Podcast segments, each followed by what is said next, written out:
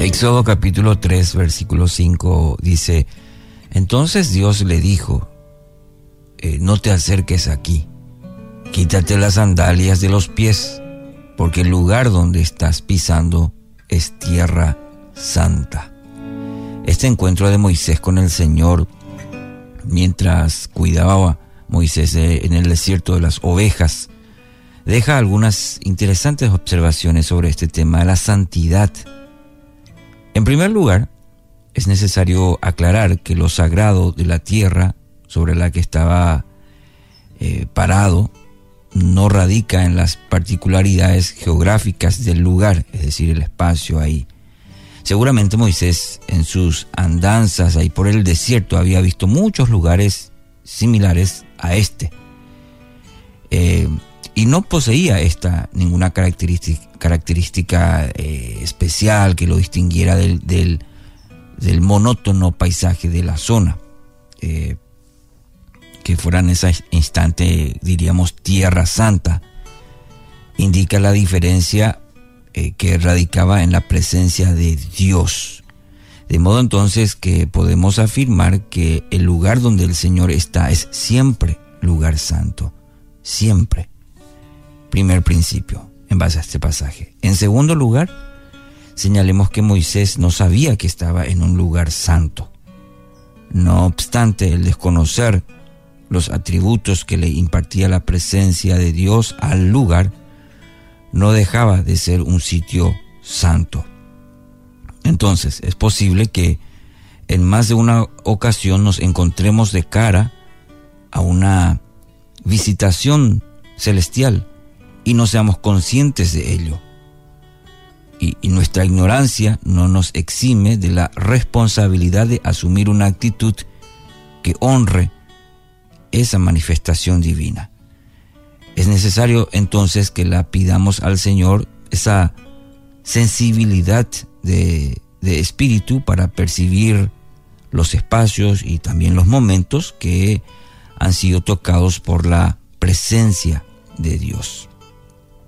El hecho de que el Señor se manifestara mientras Moisés cuidaba las ovejas de su suegro también deja una lección adicional. El Señor no, no se limita a los horarios ni a los lugares que nosotros hemos designado para su manifestación. El Señor irrumpe de manera muchas veces sorpresiva allí donde estamos, quizás ocupados en nuestras, nuestros quehaceres, en nuestras actividades diarias. Es por esto, mi querido oyente, que debemos transitar por la vida muy atentos, muy atentos a, a esas situaciones en las que el Señor puede tocar nuestra vida, como la vida de Moisés, ahí en su quehacer diario. Puede ser ese, ese instante de introspección en el que Dios susurra una palabra a nuestro, a nuestro espíritu. Es decir, puede ser un momento de devocional, de reflexión, de profunda búsqueda de Dios, en donde apartamos un momento para recibir instrucción de Dios. En donde el Señor nos habla, nos susurra por medio de su palabra. Puede ser una conversación en la que percibimos que el Señor nos habla claramente por medio de otra persona Quizás se trate de ese momento en el que pareciera que escucháramos por primera vez la letra de una canción, eh, como por ejemplo por esta estación de radio, o también situaciones en las que en medio de una lectura el texto parece saltar de las páginas con un enorme mensaje vivo y real para nosotros.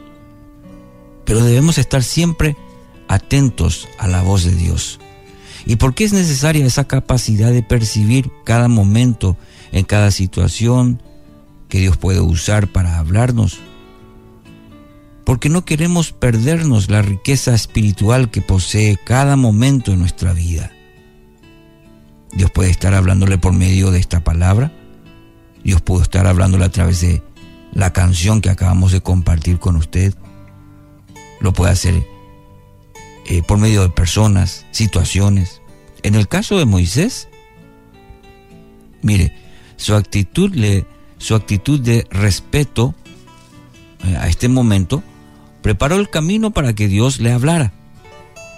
En nuestro caso, estas situaciones ameritan un oído atento, un espíritu humilde y un corazón obediente. Les repito porque son tres aspectos muy importantes que vemos en el ejemplo aquí de Moisés. Y por ende usted y yo también deberíamos tener una actitud similar cada día. Eh, un oído atento, un espíritu humilde y un corazón obediente.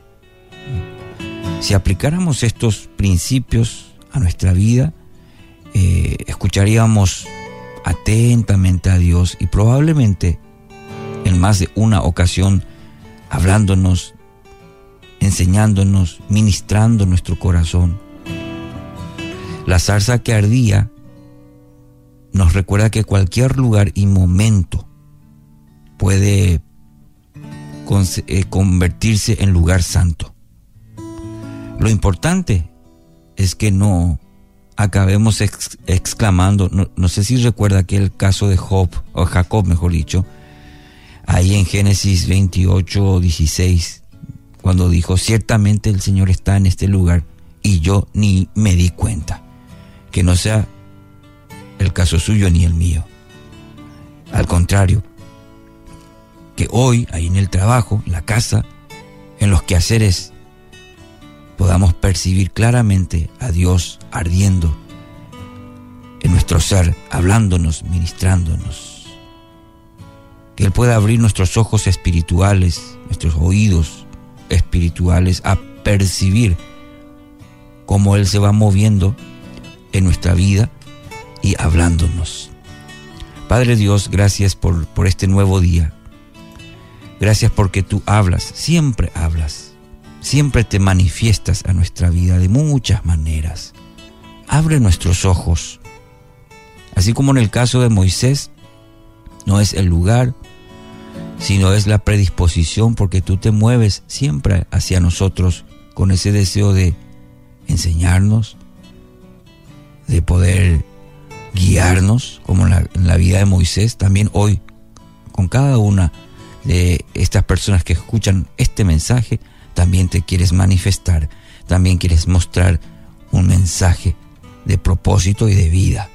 Abre nuestros ojos espirituales, como la de Moisés, en medio de la zarza que ardía, esa, ese fuego de tu presencia sea hoy sobre nuestras vidas, en el nombre de Jesús.